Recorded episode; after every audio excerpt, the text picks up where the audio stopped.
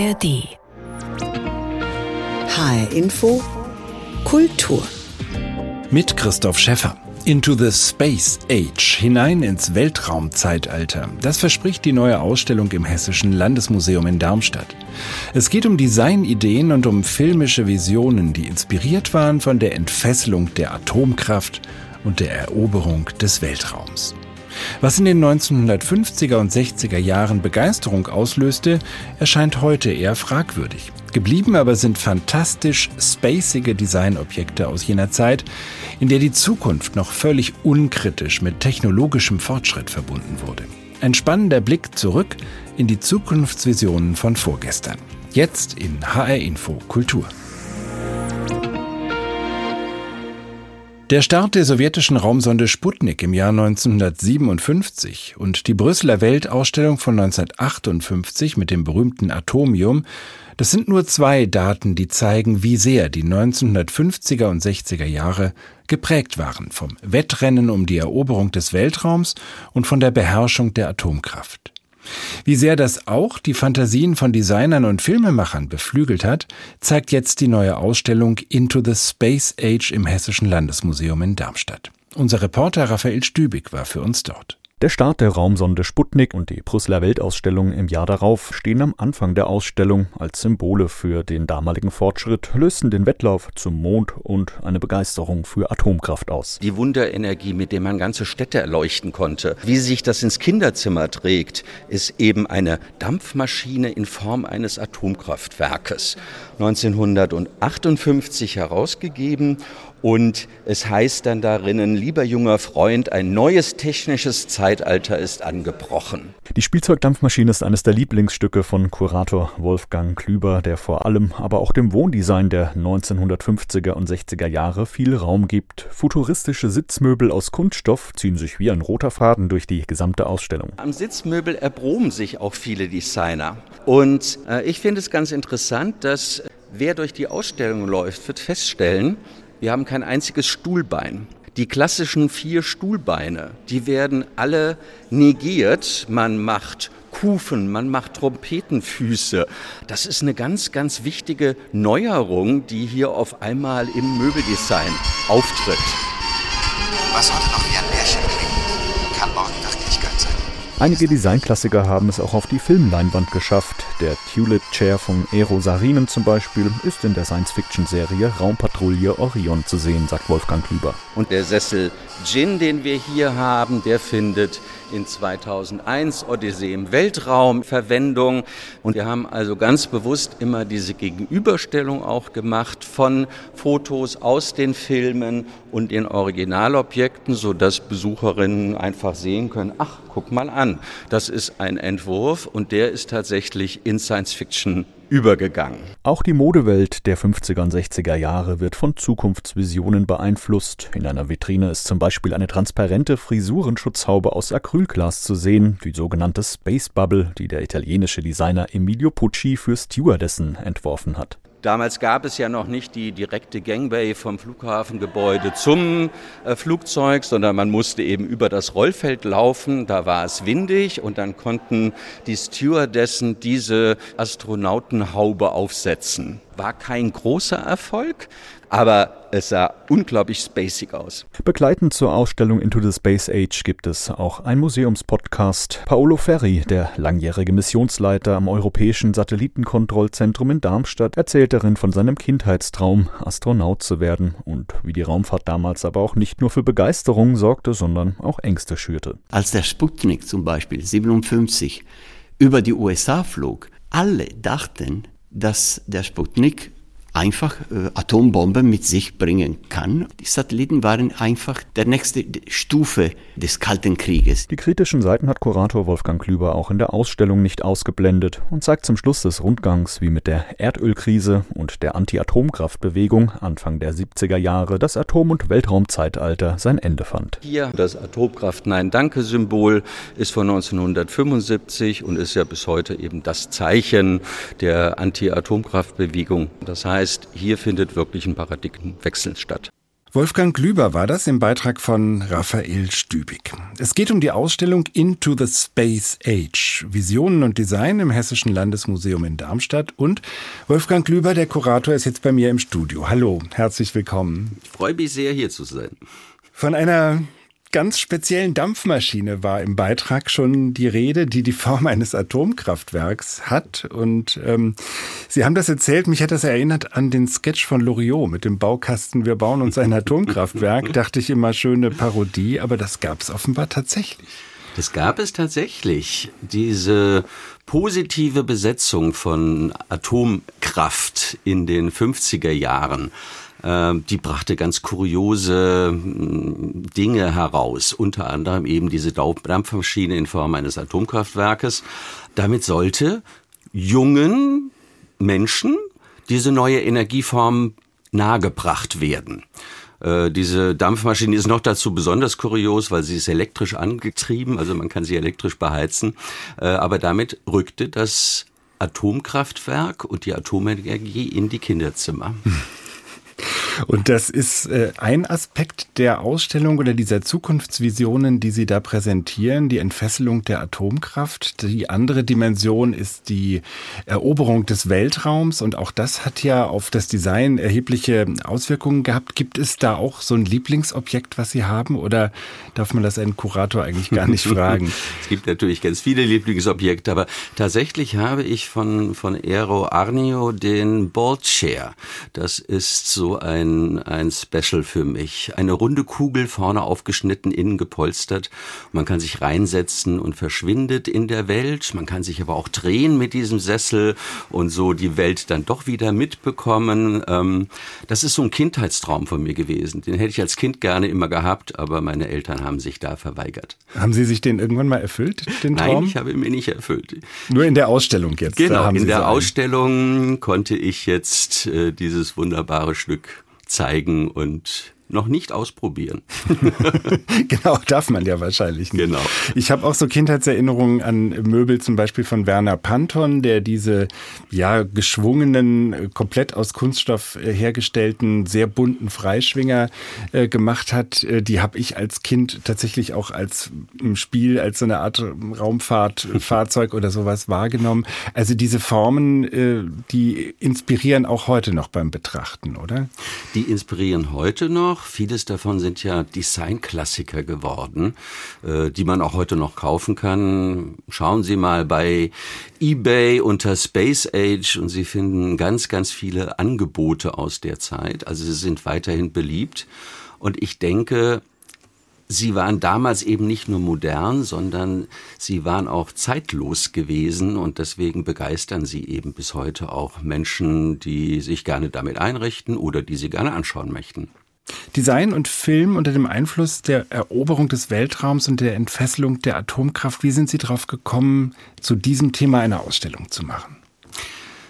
Es sind eigentlich frühe Kindheitserinnerungen bei mir. Ich bin Jahrgang 1960 und äh, durfte Raumpatrouille Orion sehen im Fernsehen, die ab 68 rauskam und war ein begeisterter Leser der Comicserie Die Jetsons, äh, quasi eine Familie Feuerstein, äh, versetzt in die Zukunft und was es dort alles gab. Ähm, Videotelefonie, Smartwatches, ähm, Saugroboter, das hat mich unglaublich fasziniert. Äh, war mir aber sicher, sowas wird es nie geben. Und da hat uns die Zukunft wirklich eingeholt. Und äh, ja, eigentlich diese Zeit aufzuarbeiten äh, und auch für mich nochmal selbst zu entdecken. Das war so ein, ein großer Anfangspunkt, dieses Thema eigentlich aufzunehmen. Man stieg dann natürlich immer mehr ein, man hat immer mehr mitbekommen äh, von der Zeit. Ähm, also es ging über die Erinnerungen weit hinaus, was wir dann insgesamt zusammengestellt haben. Und mich faszinierte vor allen Dingen auch, die Requisiteure der frühen Science-Fiction-Filme mussten ja irgendwie eine Welt im Jahr 3000 imaginieren. Und dann griffen sie zurück auf Entwürfe wie den Tulip Chair von 1957, also die schon lange äh, zurücklagen eigentlich. Und das Starlight Casino in Raumpatrouille Orion ist ausgestattet mit diesen Tulip Chairs. Und wenn man es heute anschaut, dann denkt man immer noch, die haben das Prädikat Zukunft erhalten. Also das ist stimmig, was dort gezeigt wird und zeigt natürlich auch diese ja wirklich futuristischen und mutigen Designentwürfe äh, der 50er und 60er Jahre, äh, die zukunftsweisend gewesen sind. Das sind ja dann in der Tat auch fließende und spacige Formen, die die äh, Designer dann äh, damals äh, verwendet haben. Im Möbeldesign, ich würde mal sagen, auch in vielen anderen Bereichen, wahrscheinlich auch bei Autos und mhm. Objekten im Industriedesign. Ähm, wie hat sich das ausgewirkt auf die Formensprache des Designs? Ist das geblieben bis heute? Hat das sozusagen auch neue Dimensionen eröffnet oder ist das eine Epoche 50er, 60er Jahre, die dann auch irgendwie zu Ende war? Wir haben natürlich solche organischen Formen, die immer wieder auftauchen, die eben damals auch die Designer inspirierten. Äh, wir haben eine eine kunststoffbezogene Welt, eine plastikaffide Welt. Äh, das endete 1973 äh, so ein bisschen mit Erdölkrise und neuem ökologischen Bewusstsein und man machte sich Gedanken, dass die Ressourcen nicht unendlich sind. Deswegen ist diese Bevorzugung von Kunststoff natürlich ein bisschen zurückgetreten. Wir finden trotzdem in veränderter Form äh, Dinge, die sich bis heute gehalten haben. Äh, wir haben in der Ausstellung zwei alte Matratzen liegen, weil wir einen Bezug zur Wohngemeinschaft und zur Kommune und zur Studenteneinrichtung schaffen. Da haben sich junge Designer wiederum von inspirieren lassen und haben Multifunktionsmöbel entworfen, die man ganz vielfältig nutzen kann. Und diese Veränderung des Sitzens, nicht mehr gerade auf einem Stuhl oder auf einem Sofa, das findet sich meiner Meinung nach in heutigen Wohnlandschaften, die es überall gibt, wieder, wo man gar nicht gerade drauf sitzen kann, sondern automatisch sich halb hinlegt. Also da gibt es durchaus Einflüsse dieser Zeit auf das Design, was bis heute äh, eine Rolle spielt. Und Sie haben es schon angedeutet, Wohngemeinschaften, die Zeit des gesellschaftlichen Aufbruchs, die wir mit dem Jahr 1968 in Verbindung bringen, spielt die auch eine Rolle für dieses äh, Design, was Sie da zeigen? Spielt eine Rolle, weil die Jugendbewegung, die Studentenbewegung, äh, die sich immer stärker politisierende Bewegung ähm, wirklich ja gesellschaftliche Veränderungen vorbringt, die sich stark gegen das richten, was man von der Elterngeneration kannte und die eben auch neue Formen des Einrichtens mit sich brachte. Mobilität war ein ganz großes Thema bei der Jugend. Wir haben die ersten tragbaren Fernseher. Äh, das waren nicht mehr die großen Fernsehtruhen der Eltern, sondern man konnte die jetzt mitnehmen. Man brauchte bloß eine Steckdose, um sie anzustöpseln. Äh, wir haben in der Ausstellung ähm, Armreifradios, die man sich um den Arm, um das Handgelenk äh, wickeln konnte.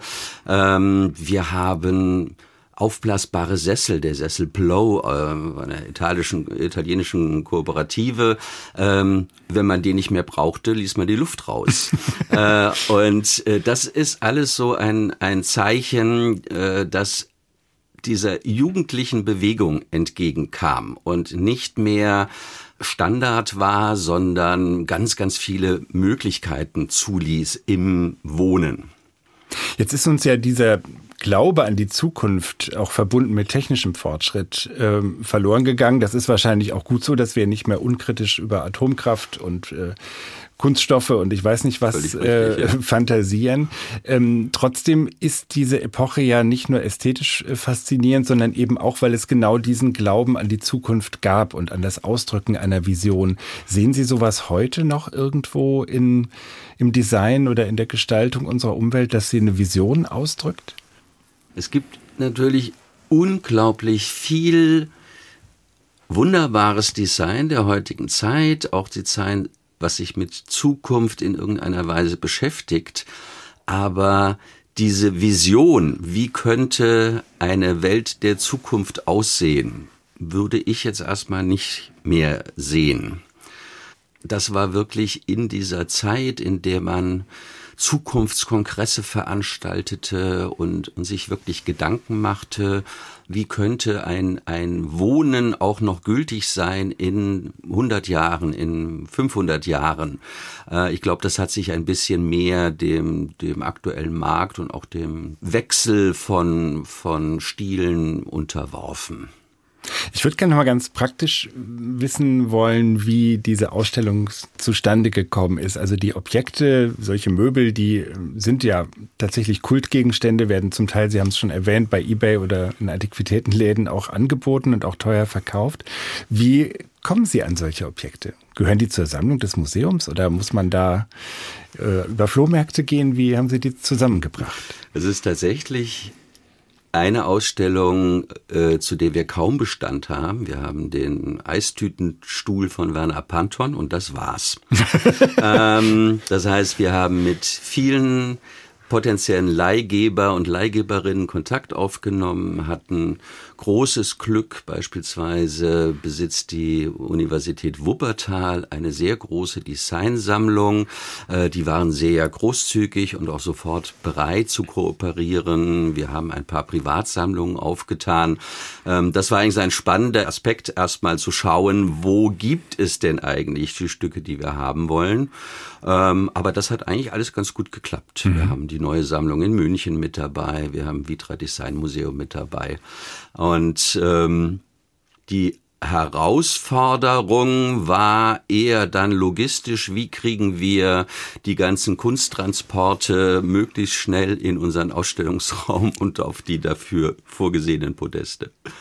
Kurz zum Schluss, Sie haben auch ein Begleitprogramm. Das sind zum einen Filme, denn es geht ja auch um Kino in der Ausstellung, ähm, die diese Weltraumfantasien zeigen. Äh, was kann man alles erleben parallel zu der Ausstellung bis zum 7. Januar bei Ihnen im Museum und drumherum? Also wir haben eine sehr schöne Kooperation mit dem Programm Kino Rex in Darmstadt. Wir werden zwei lange Raumpatrouille Orion Nächte dort zeigen und alle sieben Folgen vorführen. Wir werden den Kultfilm Barbarella mit Jane Fonda dort äh, sehen können oder 2001 Odyssee im Weltraum. Wir haben, um auch den Bezug zur aktuellen Situation zu schaffen. Ein Space Talk mit Thomas Reiter, dem ESA-Astronauten oder ehemaligen ESA-Astronauten.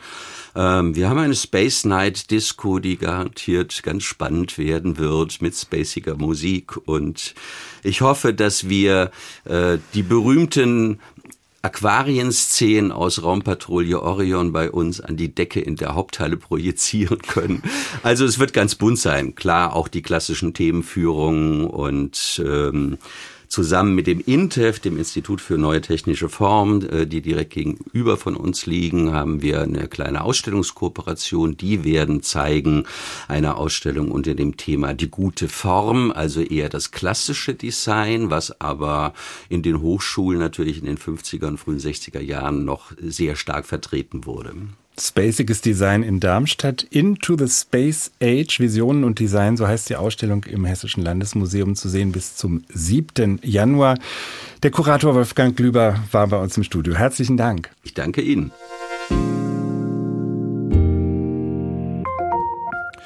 Weniger spacig, eher erdverbunden ist das Thema einer anderen Ausstellung, die an diesem Sonntag eröffnet wird. Es geht um Sand.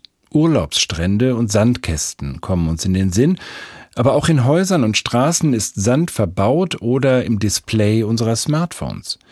Für das Museum Sinclair Haus in Bad Homburg, das sich immer wieder künstlerisch mit dem Verhältnis des Menschen zur Natur beschäftigt, ist Sand ein vielschichtig spannendes Thema. Yvonne Koch nimmt uns mit in die neue Ausstellung. Kinderhände graben tiefe Tunnels in den Sand. Andere schichten ihn zu kunstvollen Burgen und immer wieder hört man ein Jauchzen und begeistertes Plappern. Diese Videoinstallation des Künstlers Laurent Maréchal ist nicht nur zum Anschauen da, denn der Sand im Film zieht sich auch in den Raum, auf dem Boden, vor dem Betrachter und lädt eindeutig ein, selbst reinzufassen, den Sand zu kneten und zu formen.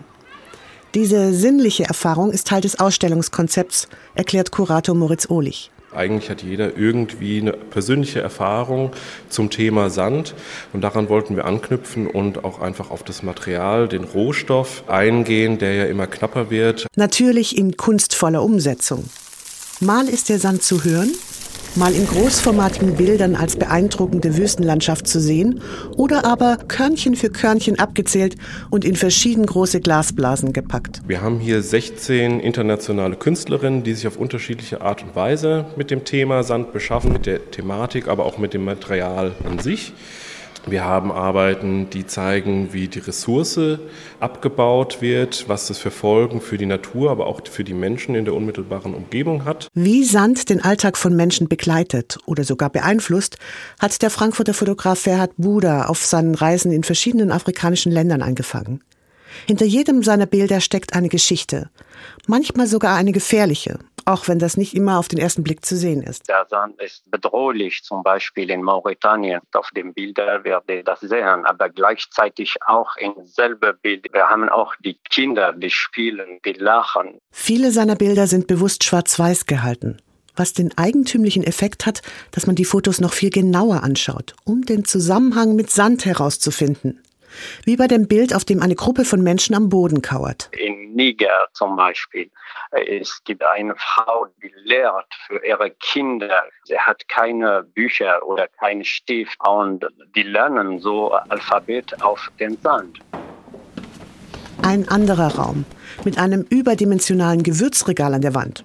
Wenigstens hat man auf den ersten Blick diesen Eindruck aber hinter den unzähligen Reagenzgläschen mit Farbschattierungen von hellgelb über olivgrün bis karmesinrot versteckt sich natürlich mehr, verrät Kurator Moritz Ohlich. Das sind jetzt insgesamt 1488 unterschiedliche Sandproben, wirklich aus aller Welt.